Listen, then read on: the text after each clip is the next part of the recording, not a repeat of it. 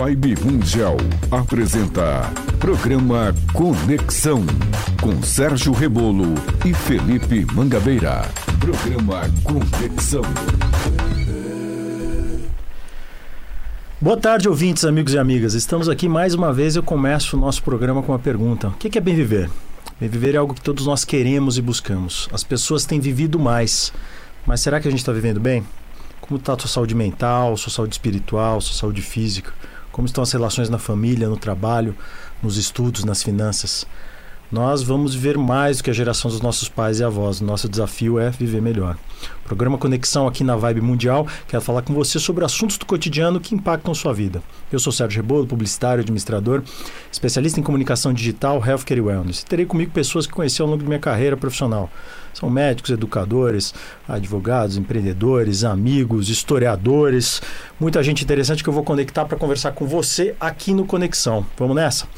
Quem está aqui hoje como co-apresentador é meu amigo publicitário em breve escritor renomado, Marcelo Sanglar. Boa tarde, bem-vindo, Marcelo. Obrigado, Rebolo. Boa tarde, Rebolo. Boa tarde a todos.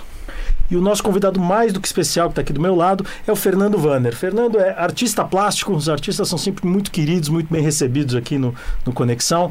Ele é historiador do Corinthians e ele é guardião de São Jorge. Vamos falar bastante sobre a história de São Jorge hoje. Vamos falar bastante sobre o Corinthians aqui com o Fernando. Boa tarde, bem-vindo, Fernando. Salve Corinthians e salve São Jorge. Boa tarde a todos, ouvintes, é, espectadores. Boa tarde, Sérgio Rebolo, Marcelo. Uma honra compor a mesa com vocês. E vamos falar muito de todos esses assuntos e sempre com a benção do Santo Guerreiro. A benção do Santo e... Guerreiro. É isso aí. Vamos continuar nossa saga pela vida, né? Vamos saga pela vida. Eu acho que abrir falando, a gente está numa véspera de eleição, a gente começa a ter muita raiva, muito ódio no ar, muita briga, brigas dentro de família, amigos que não se falam, enfim, a coisa vai para um lado errado. E eu acho que é importante a gente falar, a gente está aqui nessa rádio que fala tanto de espiritualidade, a gente falar de sincretismo, né? Importante a gente pensar em São Jorge, que é algum no candomblé. Uh, enfim, ter respeito a todo e qualquer tipo de crença, eu acho que essa é a chave, a tolerância, a, conviv boa convivência. E eu quero abrir o, essa conversa com o Fernando aqui, perguntando para ele sobre uma história que eu li. Uma vez eu li o livro de Dom Paulo Evaristo Arnes, que é o Corintiano, graças a Deus, um livro que eu acho que ele escreveu na década de 70 ou 80.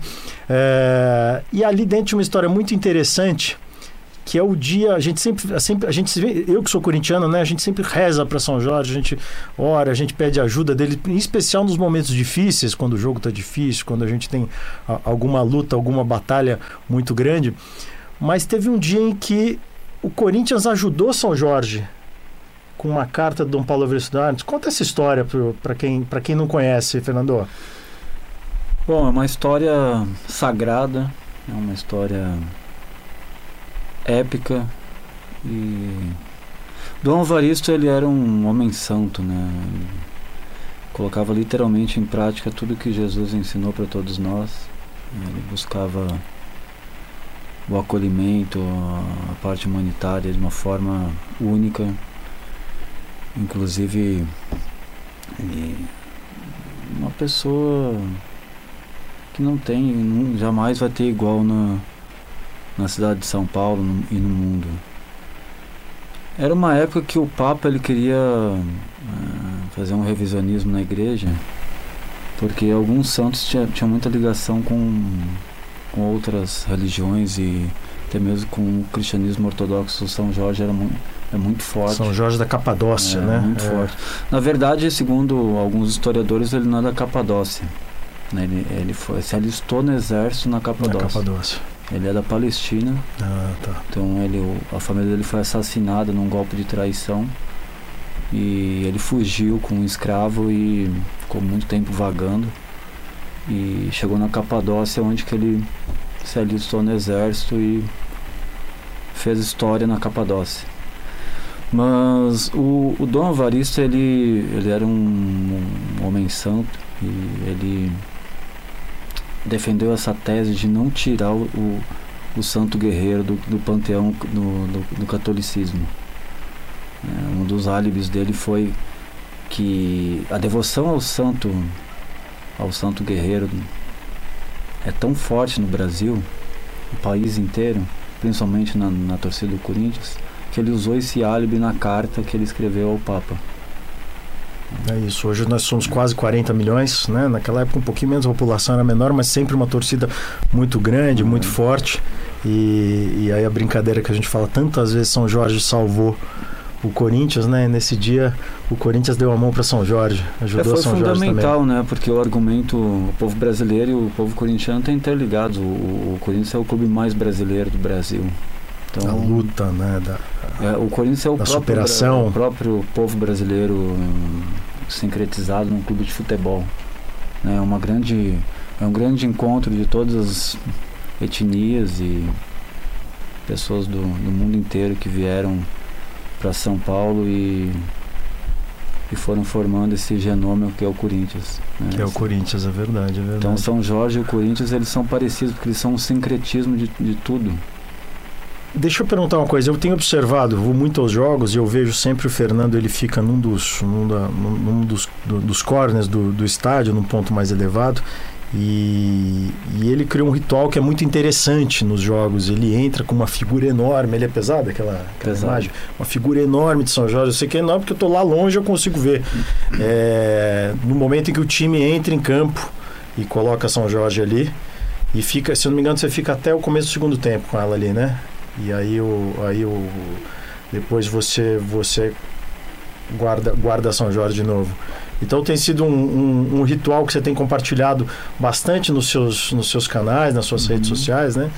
E, e, de novo essa mensagem com a, com a qual a gente abriu o programa, né? Uma mensagem de, de vamos resgatar, né? A gente tem a gente tem santos sendo agredidos aqui e ali, a gente tem eh, eh, o candomblé, a umbanda aqui e ali sofrendo agressões também. Então vamos, vamos resgatar esse sincretismo que está na essa, essa mistura. A gente falou do Corinthians aqui, essa que é o time de todos, né? É o time do povo, mas o time de todos. É, esse respeito, é, respeito ao, ao próximo. E acho muito bonito, muito importante esse ritual que você tem feito. Como é que você pensou nesse ritual? Qual foi a tua ideia? Quando você começou a fazer isso? Bom, eu tenho a honra de trabalhar no departamento cultural do Corinthians desde 2012. Então já passei por diretores fantásticos, Flávio Ferrari, eh, Donato Vota, Carlos Elias e agora eu, meu diretor é o André Carrijo. Sempre foram diretores que apoiaram meus, meus projetos.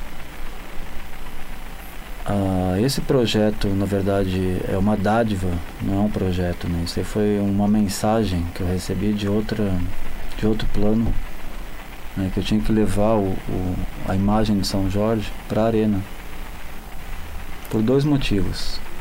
Um é o padroeiro do Corinthians, ele tem que estar, a- aonde o Corinthians for, ele tem que estar presente. O resultado do jogo ele é, é um esporte, o como diz a faixa histórica da democracia corintiana, ganhar ou perder, mas sempre com Sempre com democracia. democracia. E o São Jorge está lá para abençoar o Esporte Clube Corinthians Paulista e todas as pessoas que estão na arena. Né? Até mesmo os adversários, o santo abençoa. né? Então é um ritual para continuar com a tradição. Né? O clube do Parque São Jorge tem que estar com o Santo Guerreiro ao seu lado onde for. Muito bom. Então o ritual começa, eu levo quando o time entra em campo, ele fica na arena, ele fica na Neoquímica Arena, né? Tem o Museu do Povo, que é um outro o Museu do Torcedor, onde que os, os torcedores expõem os seus itens sagrados, suas relíquias históricas. Então ele fica guardado no museu. E na hora que o Corinthians entra em campo, eu levo ele para o altar de São Jorge, no décimo andar da arena. E eu coloco ele na, nessa né, no, no mais alto patana- patamar do estádio e ele fica até o fim do jogo, Olhando é, todos, olhando por todos. guarnecendo o Corinthians, né? porque o Corinthians ele, ele, ele tem a tradição de receber todo mundo muito bem, todo mundo muito bem. Por isso que a gente é a maior torcida, porque até mesmo o adversário acaba se encantando com o Corinthians e muitas vezes passa a torcer pro Corinthians. Essa é uma, essa é uma Entendeu? característica Então, é nossa de uma- verdade. A gente tem uma, uma inclusão muito forte. Isso na aí, história. isso aí. Fernando, uma coisa, você, é, é, você usa uma capa, é, é, que tem uma capa, é, ou é uma bandeira do Corinthians que você se veste junto para fazer essa, Esse, qual é a indumentária ali que você é, usa? A indumentária é uma, uma, uma capa de mosqueteiro, né, que, é o, que é o outro guardião do Corinthians, que foi nomeado pelo lendário jornalista Tomás Mazzoni, da Gazeta Esportiva. E como a influência francesa era muito grande na década de 20, na década de 30 no país, o, o Tomás ele colocou um mosqueteiro, né, um guerreiro francês, né, e também na literatura e no cinema o, o, o, jovem, as pessoas projetavam os três mosqueteiros como heróis lendários naquela época. Então se perpetuou esse, essa tradição do mosqueteiro, né, surgiu a fibra de mosqueteiro e o Corinthians ele tem esses dois guardiões, né? O Mosqueteiro e o São Jorge. Daí que eu tive a ideia de vestir uma capa de mosqueteiro e carregar o santo. Você juntou os dois, é. então, né? Esse, simbolismo forte esse simbolismo que você trouxe, né? forte. né? É isso aí. E, Parabéns. E esse trabalho do, do, Fernando vale destacar também como, como historiador do Corinthians. A gente, esse é outra, outro. Daqui a pouco vocês vão falar que eu estou meio para baixo hoje, mas não, é outra deficiência que a gente tem no país, né? A gente, a gente tem dificuldade com história, a gente tem dificuldade com lembrança, a gente tem uma dificuldade com memória. E o trabalho que ele faz lá é, é um trabalho magnífico de resgate de documentos, de fotografias, de registros, de pessoas, encontrar pessoas. Foi assim que a gente se conheceu para falar do meu avô, do Francisco Rebolo. A gente já, já falou sobre ele aqui no, no programa, que foi artista plástico, foi, foi jogador e também uh, uh, autor da, da versão definitiva do escudo. E ele deu uma coisa muito importante para minha família, que ele encontrou um documento que falava onde meu avô havia nascido ali no Brás, na rua Carneiro Leão ali no Brás, e ninguém sabia na família. Aí aquilo a gente até foi lá visitar a região uma, um determinado final de semana para ver, tentar imaginar como é que era a vida dele há 100 anos atrás, ali na década de 1920. Então é um trabalho muito importante que ele faz. O trabalho, aliás, um trabalho de todos os historiadores é, é muito importante e fundamental porque tem uma, tem uma frase que é legal que é aquela é, é, você quer prever o futuro, você quer acertar o futuro, estude o passado. Uhum. Né? Então, olhando a história, você prevê o futuro e você decide por caminhos melhores. Então, é importante estudar a história. Eu sou Sérgio Rebolo, você está ouvindo Conexão aqui na Vibe Mundial 95,7 FM.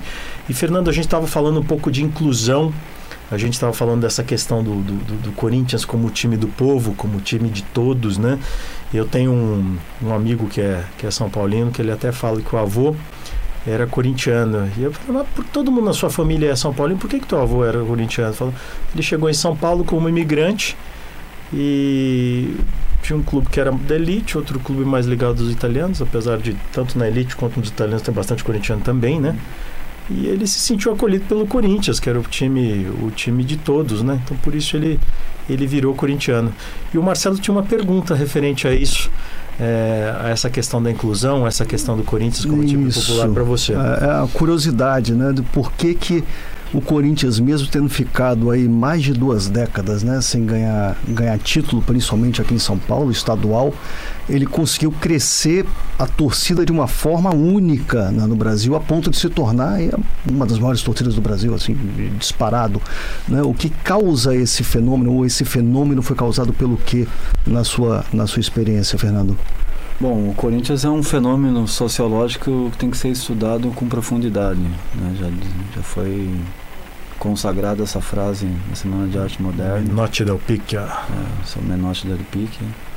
E se você analisar, vamos analisar como era o Parque São Jorge na década de 50. Ele era um clube aberto, o rio, o rio Tietê ele formava uma grande praia.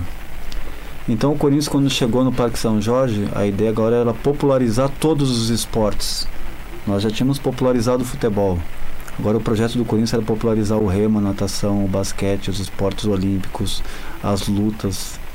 Então a gente, a gente virou um, um parque poliesportivo aberto à população que chegava em São Paulo. Vamos pensar que não tinha Ibirapuera, né? Não existia Ibirapuera, não, não existiam outros o, parques da cidade. foi inaugurado em 54. 54, é. E o rio era limpo, né? Era limpo. É. Então o Corinthians ele abraçou o povo nordestino que veio uns milhões para São Paulo.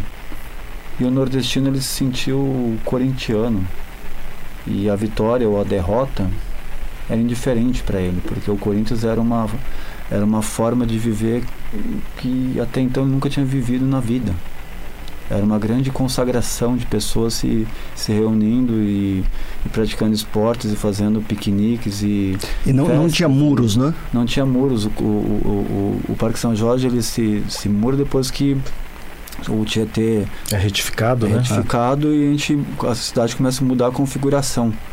Porque ali era uma área rural, entendeu? As pessoas iam para a cidade, ali era rural, São Paulo era rural. Não tinha marginal, né? tinha não marginal, os rios, as pessoas tomavam banho, era um- uma cidade do interior dentro da capital.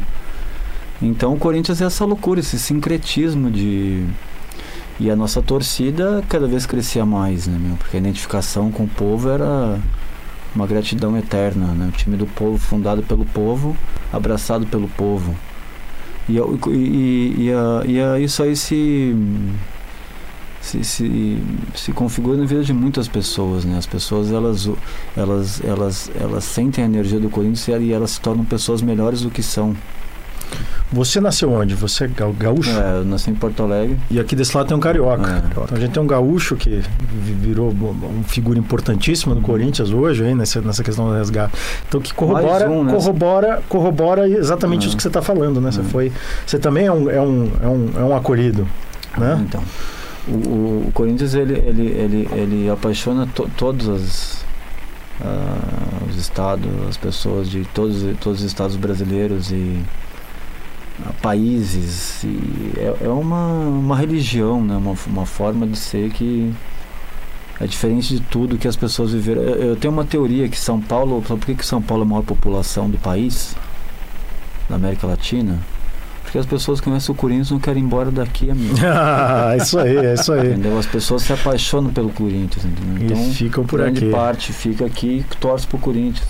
É isso aí, é isso aí. E agora gente- o Corinthians conseguiu uma outra coisa muito interessante, que é essa a Neoquímica Arena, ali na, na Zona Leste, eu acho que também como indutor de desenvolvimento para a Zona Leste, né? Que é uma área que, que tem, tem dificuldades no desenvolvimento, na questão de indústria, serviços, enfim, para girar a economia, para a gente fazer, fazer o paulistano rodar menos também para trabalhar. Então é importante ter um equipamento lá. Eu, no primeiro momento, eu que sou aqui da Zona Sul, no primeiro momento falei, poxa, mas agora ficou longe, mas quando É. você olha em perspectiva, você- vê que é um, é um movimento importante, você vê como mexe, como dá vida para aquela região, para aquele bairro.